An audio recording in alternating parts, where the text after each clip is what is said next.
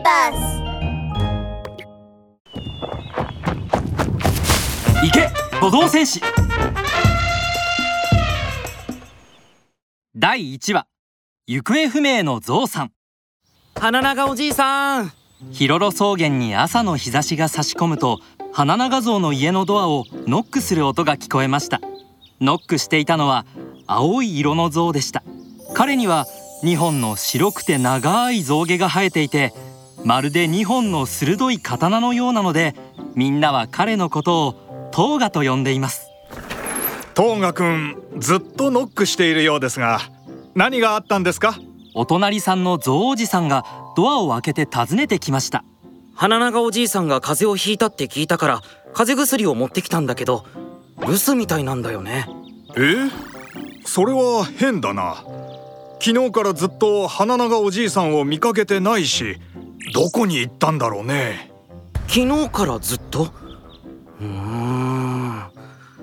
花長おじいさんは風邪をひいて体調が悪いからそう遠くへ出かけることはないと思うけどどこへ行ったんだろトーガが眉間にシワを寄せたその時どこからか焦り声が聞こえてきました。うちの息子のトットを見ていませんか？ういや見ていないよゾウおばさんもしかしてトットくんいなくなったの？そうなのよ。昨日遊びに出かけてからずっと帰ってきてなくて。もう焦って焦ってしょうがないのよ。花長おじいさんもいなくなっているしトットくんもいなくなっている。どうやらこの二人は失踪したかもしれない。急いで探さないと。トーガがそう言うとゾウたちに動揺が走りゾウおばさんの顔は真っ青になりました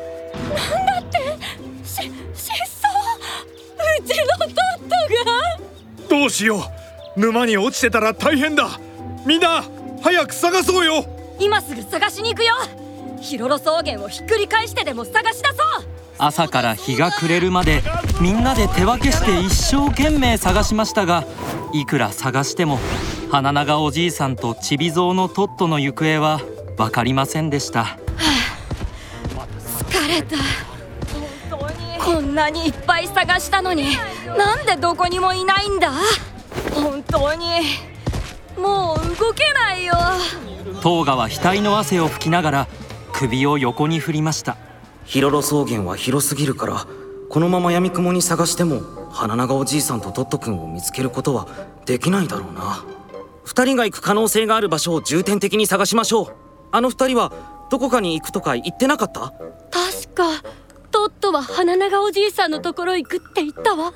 花長おじいさんは？えー、っとそうだ。どこかのお風呂に行くって言ったよ。お風呂？あなるほど。それじゃあ川辺や湖のあたりあとは池の近くを探してみよう。確かに。お風呂なら水が必要だね。トーガの話を聞くとみんなすぐにピンときました。みんな手分けしよう。僕は川辺を探してくるよトーガは川辺に向かい川辺に近づくと川からかすかに助けを求める声が聞こえてきました。大変だ。ウサギのミミちゃんが川に落ちてる。早く助けてあげないと。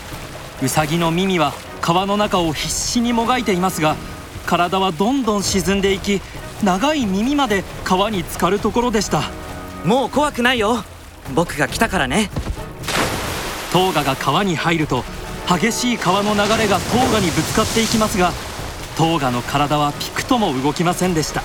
トーガは長い鼻をウサギの耳の体に巻きつけると岸まで送り届けました。もう大丈夫だよミミちゃん。動画お兄ちゃんありがとう。動画お兄ちゃんがいなかったら私溺れるところだった。はいはいもう大丈夫だよそれにしてもなんで川に落ちたの？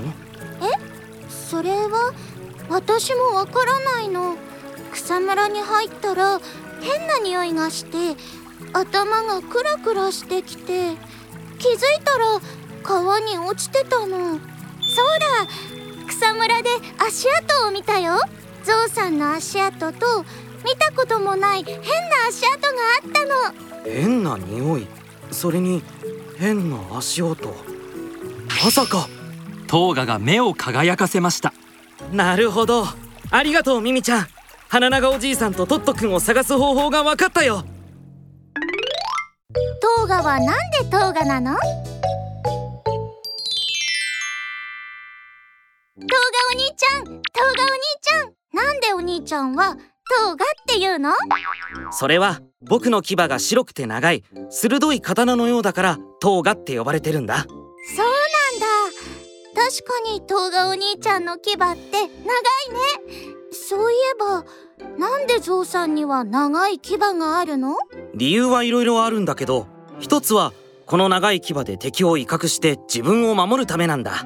この牙のおかげでライオンやトラが来ても戦うことができるんだよもう一つは長い牙で地面を掘ったり邪魔な木をどかしたりする時にも使えるんだ。いいな。あ私も鋭い牙が欲しいな。あれ？う歯が痛い。甘いもの食べすぎて歯が痛くなっちゃった。ミミちゃんまずはちゃんと歯磨きしようね